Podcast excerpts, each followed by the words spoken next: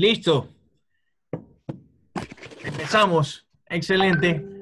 Alberto, ¿cómo estás? Bienvenidos a todos los que nos escuchan. Eh, estamos en el Club de la Inversión, nuevamente con Alberto Pérez, aquí nuestro gran amigo, consultor experto financiero, ¿verdad? Este es nuestro espacio donde le dedicamos el tiempo suficiente para compartir nuestros conocimientos y experiencias y qué mejor de cómo funciona el mercado de valores ecuatoriano, ¿no?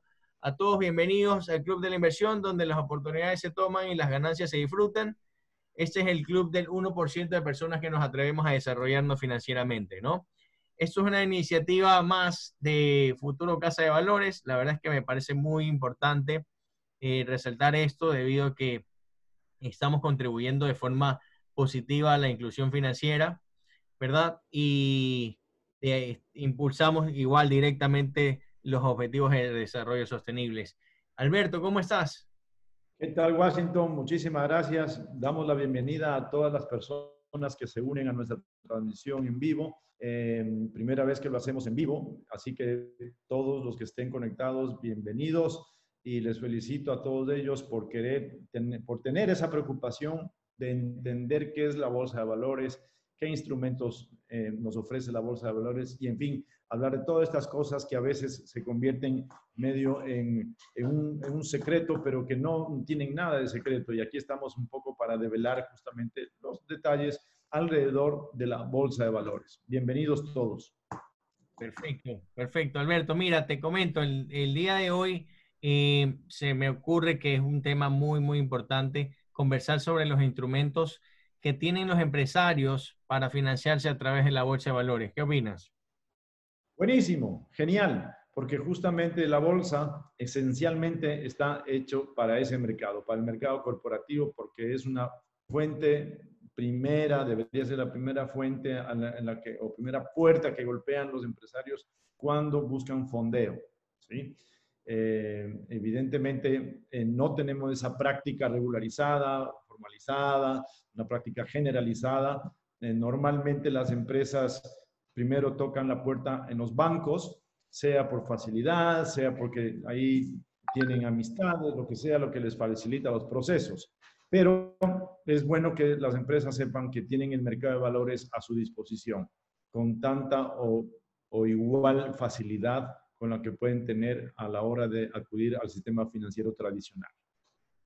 Es correcto, es correcto, tienes toda la razón. Es más, el mercado de valores, como tú dices, está creado para esto, ¿no? Para que las empresas acudan a captar un financiamiento flexible a la medida, es más, ¿no? Ese es el alma del mercado de valores, ¿verdad? Lo interesante es, es entender esto, ¿no? O sea, el protagonista del mercado de valores a nivel mundial no son las personas, son las empresas, las empresas que acuden, sea a buscar oportunidades de inversión o sea a buscar oportunidades de financiamiento, ¿sí? En condiciones hechas a medida. Esa es la gran diferencia, ¿sí? En la que no tengo un, tema de condiciones estandarizadas, sino que voy a buscar las cosas hechas a mi medida. Entonces, son las empresas están invitadas a unirse a estas emisiones semanales de, de, de futuro casa de valores para ir entendiendo, conociendo los detalles que tienen cada uno de los instrumentos. Y hoy vamos a hablar en general de todos ellos. Así que puedes empezar con alguno de ellos si tú quieres, Washington. Claro, mira, igual recordando a las personas que nos escuchan y que nos ven, ¿verdad? Eh, que el mercado de valores, me gusta repetirlo, es más para que la gente eh, lo conozca y que lo pueda graficar mentalmente, ¿no? Es un canal, ¿no? Es un canal, un canal que conecta, ¿verdad? O un puente que conecta a las empresas con inversionistas, ¿verdad? Eh, de alguna forma, Alberto, podríamos llamar una eh, democratización, ¿verdad? No, no, eso no sería una intermediación, sino una desintermediación financiera, ¿verdad? Eh, Totalmente. Eso es la bolsa, justamente, cumple el rol de desintermediar. Así como los bancos intermedian entre la oferta y la demanda de dinero, la bolsa va directamente entre el, que la necesita y el que lo ofrece. Es una desintermediación. Exacto, exactamente, ¿no? Y nuevamente, ¿no? el mercado de valores es un puente o un canal que conecta las empresas con las personas o con los inversionistas. Y del lado del empresario, o sea, si entramos nosotros ahorita a la conversación o al análisis del lado del empresario, pues no importa en qué industria esté, no importa que si mi empresa es pequeña, mediano, grande, ¿verdad? O si estoy dentro del sistema financiero, todas las empresas que cumplen ciertos lineamientos pueden venir hacia el mercado de valores y coger ciertos instrumentos que los ayuden a financiarse de forma correcta. ¿No es correcto, Alberto? Así es, toda empresa. Tal vez, sí, en ese sentido hay algún, hay, algún un requisito mínimo, ¿no? Eh, para poder acudir a las operaciones de mercado. Eh, me parece, corrígeme Washington, que el requisito mínimo es tener una facturación de 300 mil dólares al año, ¿así es? Eh, sí, sí, sí, para ciertos instrumentos, para ciertos instrumentos te piden una facturación mínima y también un año de, de tiempo, si no me equivoco, ¿verdad? Eh, vida institucional, por lo menos. Es decir, una, eh, una, empresa que fue creada hace un mes y que recién tiene ventas de, de 10 dólares, pues esa no puede acudir a la bolsa, evidentemente. ¿sí?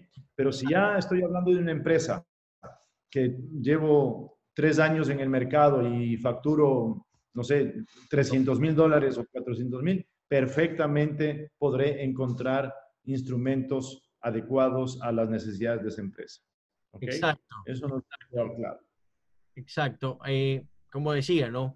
Ahorita en el saco del empresario, eh, mi empresa puede ser pequeña, mi empresa puede ser mediana, mi empresa puede ser grande, en cualquier industria.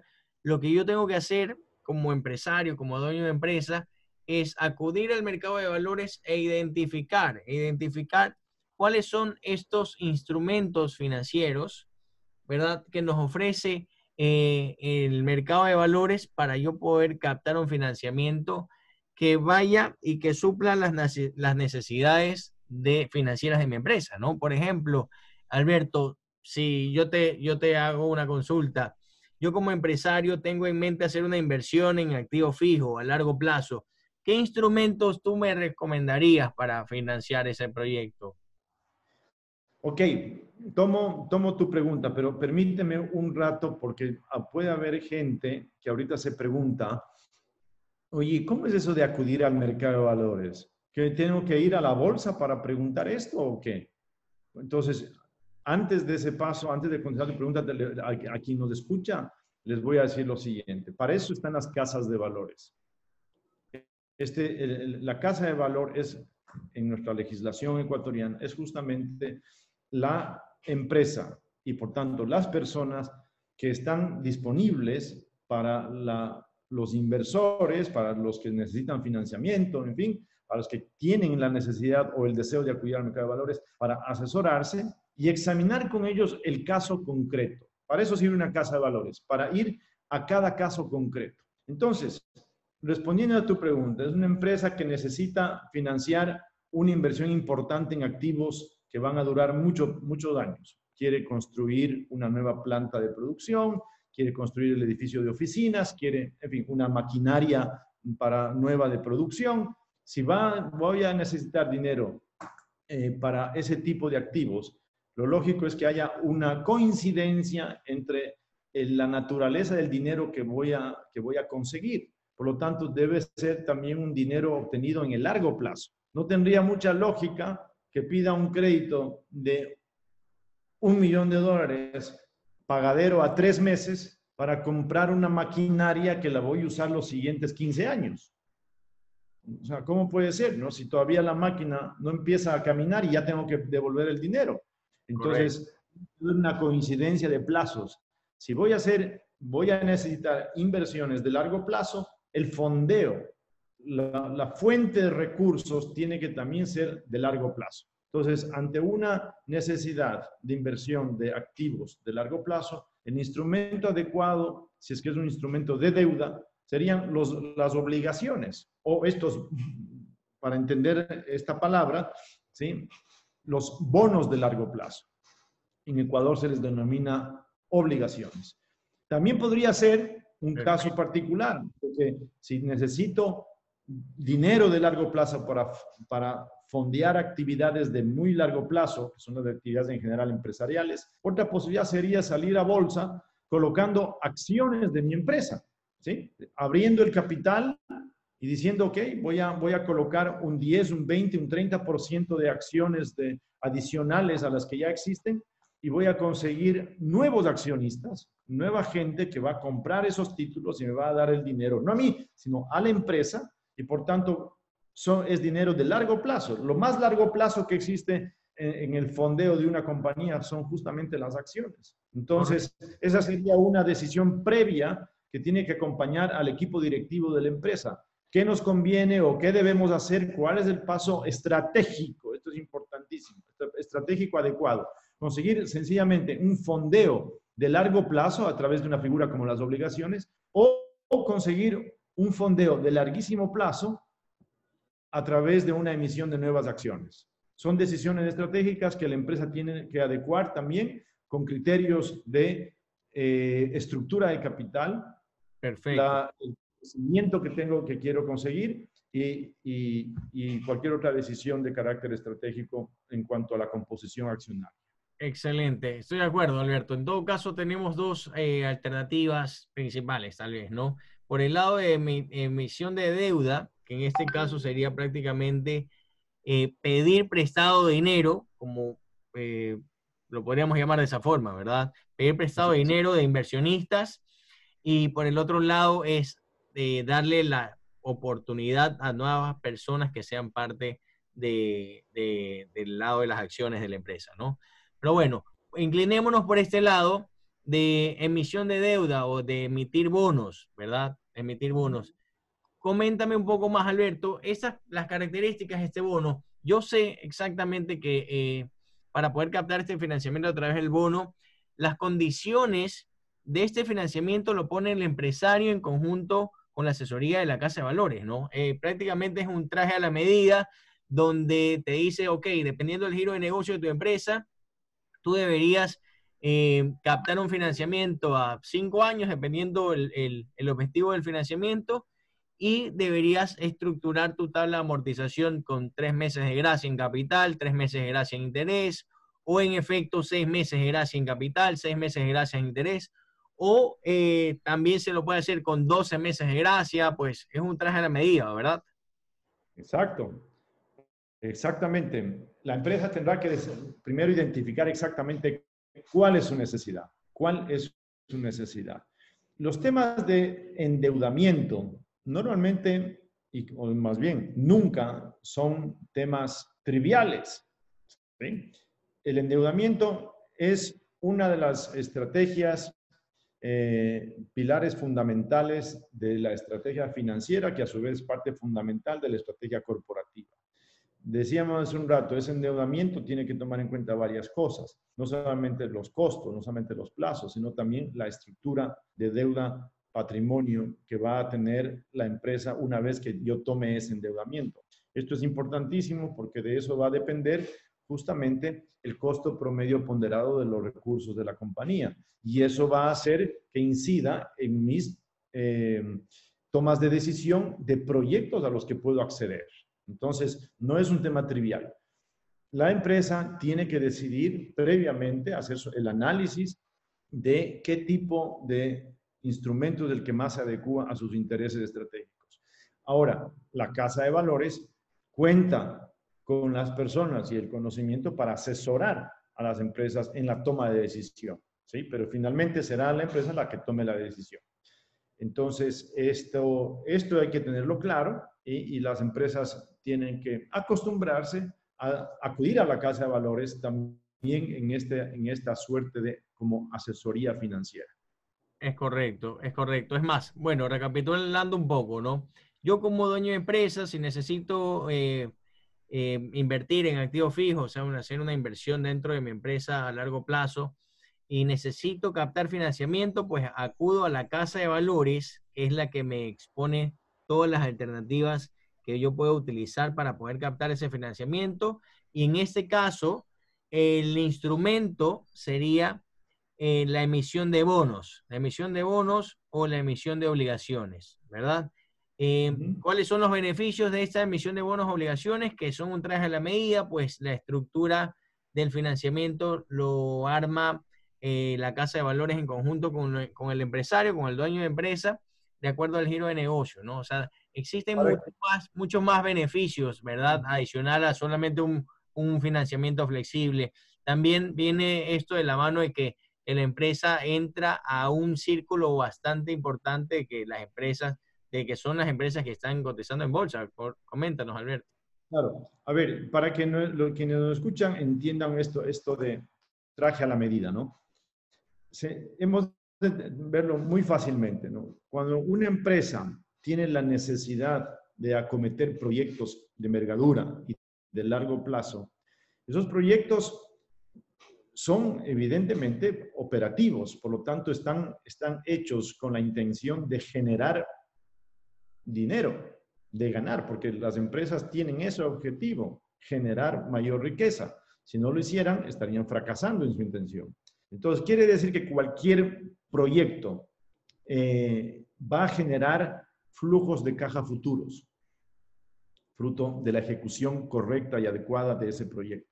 Entonces, si voy a tener un flujos de caja en el futuro, como estoy tomando deuda en el largo plazo para, hacer realidad esos flujos de caja, también habrá flujos de caja negativos en el futuro. ¿Es compuestos de qué?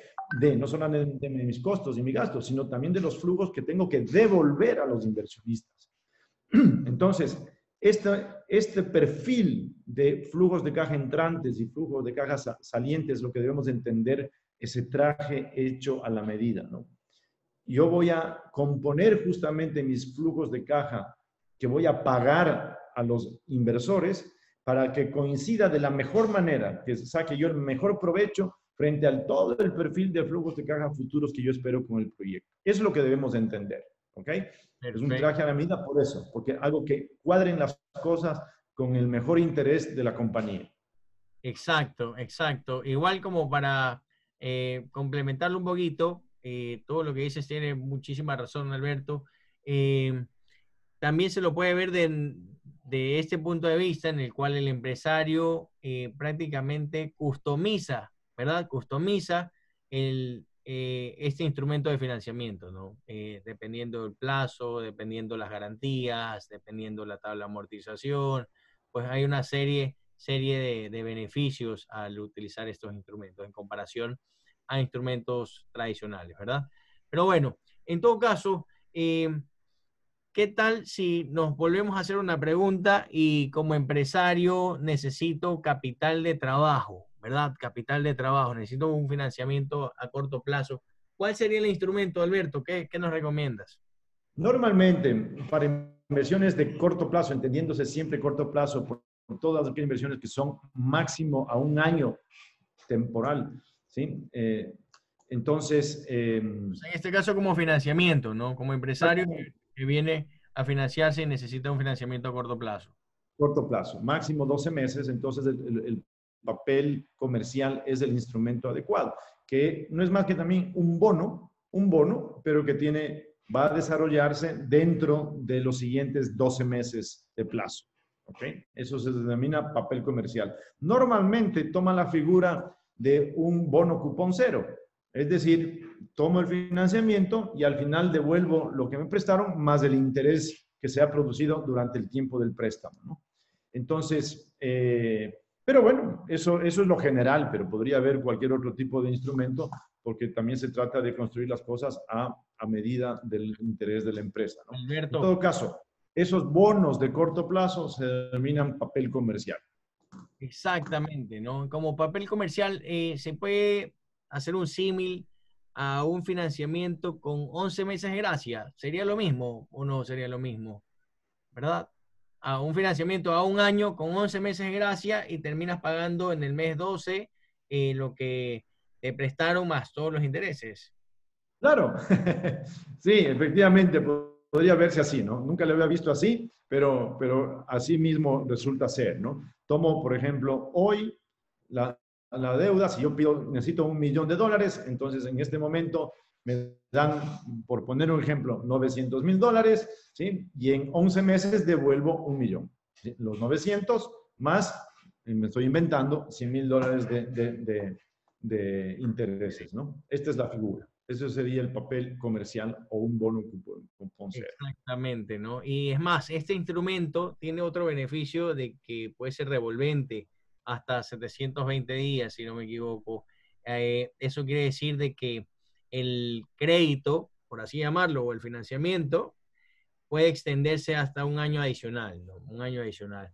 Eh, ese instrumento es muy, muy interesante porque si lo analizamos a profundidad, y podríamos hacer un revolving, ¿verdad? Hasta cuando podamos y luego paralelamente hacer otro igual y luego hacemos un siguiente revolving y nos financiamos eh, eh, a corto plazo con, este instrumento, pero ya no sería muy a corto plazo, sino a mediano plazo. ¿Qué opinas, Alberto? Claro. Sería el caso, por ejemplo, de una empresa que em, eh, emite papel comercial, podemos poner, poner un ejemplo, a nueve meses. Pero llegado el mes 8, se pone de acuerdo con aquellos inversores que compraron ese papel y deciden prolongar una vez más, o sea, otros nueve meses, el, papel. ¿Ok? Entonces la empresa continúa pagando los, eh, continúa haciendo uso de ese dinero y al final devolverá el capital más los intereses, en este caso, duplicados, ¿no? Correcto. Esto es posible, pero obviamente en, el medio tiene que haber un acuerdo de todos los inversores con la empresa para poder hacer la, prolongación por una sola vez del, plazo. Perfecto. En todo caso, ¿no? Eh, para resumir nuevamente, yo como dueño de empresa, si quiero financiarme a largo plazo, puedo hacer uso del instrumento bonos o emisión de obligaciones, ¿verdad? Y como empresario, si necesito capital de trabajo, puedo hacer uso del instrumento papel comercial, ¿no? Que tiene como característica principal estos 11 meses de gracia, por así decirlo, y terminas pagando al doceavo mes, ¿no? O al tiempo que, se estructura el plazo del papel comercial.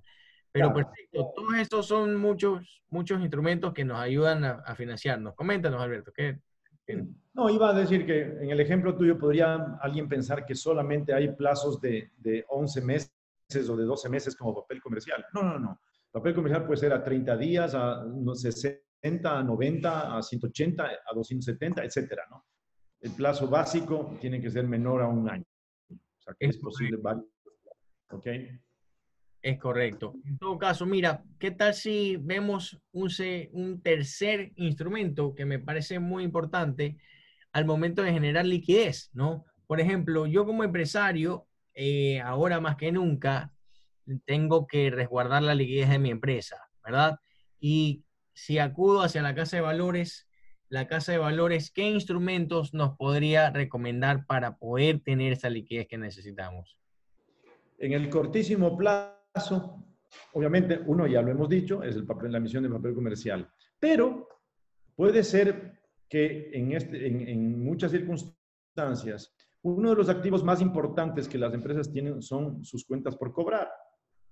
El tema es que en, el ejercicio de las de los, eh, estructuras de modelo de negocio, normalmente unas cuentas por cobrar a un cliente ¿no es cierto? Pueden tener plazos de 30, de 60, de 90 días y pueden tener volúmenes importantes de dinero. Entonces, la empresa que está necesitada de liquidez, de liquidez se ve ante la disyuntiva, ¿no? Tiene, tiene cuentas por cobrar, pero no las va a cobrar sino hasta el día 90, que se vence la factura, por poner un ejemplo.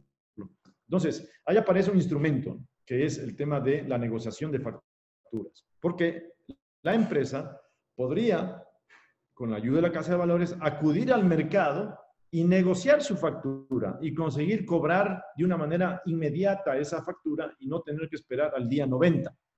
Entonces, este es un tema que los empresarios tienen que tener muy en claro porque estos esquemas de negociación de facturas son extremadamente útiles, extremadamente eficientes Puede ser que la primera vez que una empresa acude al mercado para ejecutar una, una operación de este estilo, efectivamente tenga que tomarle unos días adicionales hasta registrarse en, el mercado de valores, cumplir las normativas previas, ¿sí? Y luego sí proceder a la transacción. Pero una vez que ya la empresa pasó por este, esta pequeña molestia inicial de, de cumplir con los registros que demanda el, el mercado de valores, ya las siguientes veces es inmediato, ¿no? Le va a tomar un par de días a lo mucho acudir al mercado y, negociar sus facturas, ¿ok? Entonces, es, va a obtener liquidez negociando las facturas, sencillamente perdiendo, entre comillas, el costo financiero del adelantar el cobro, ¿no? De adelantar el cobro.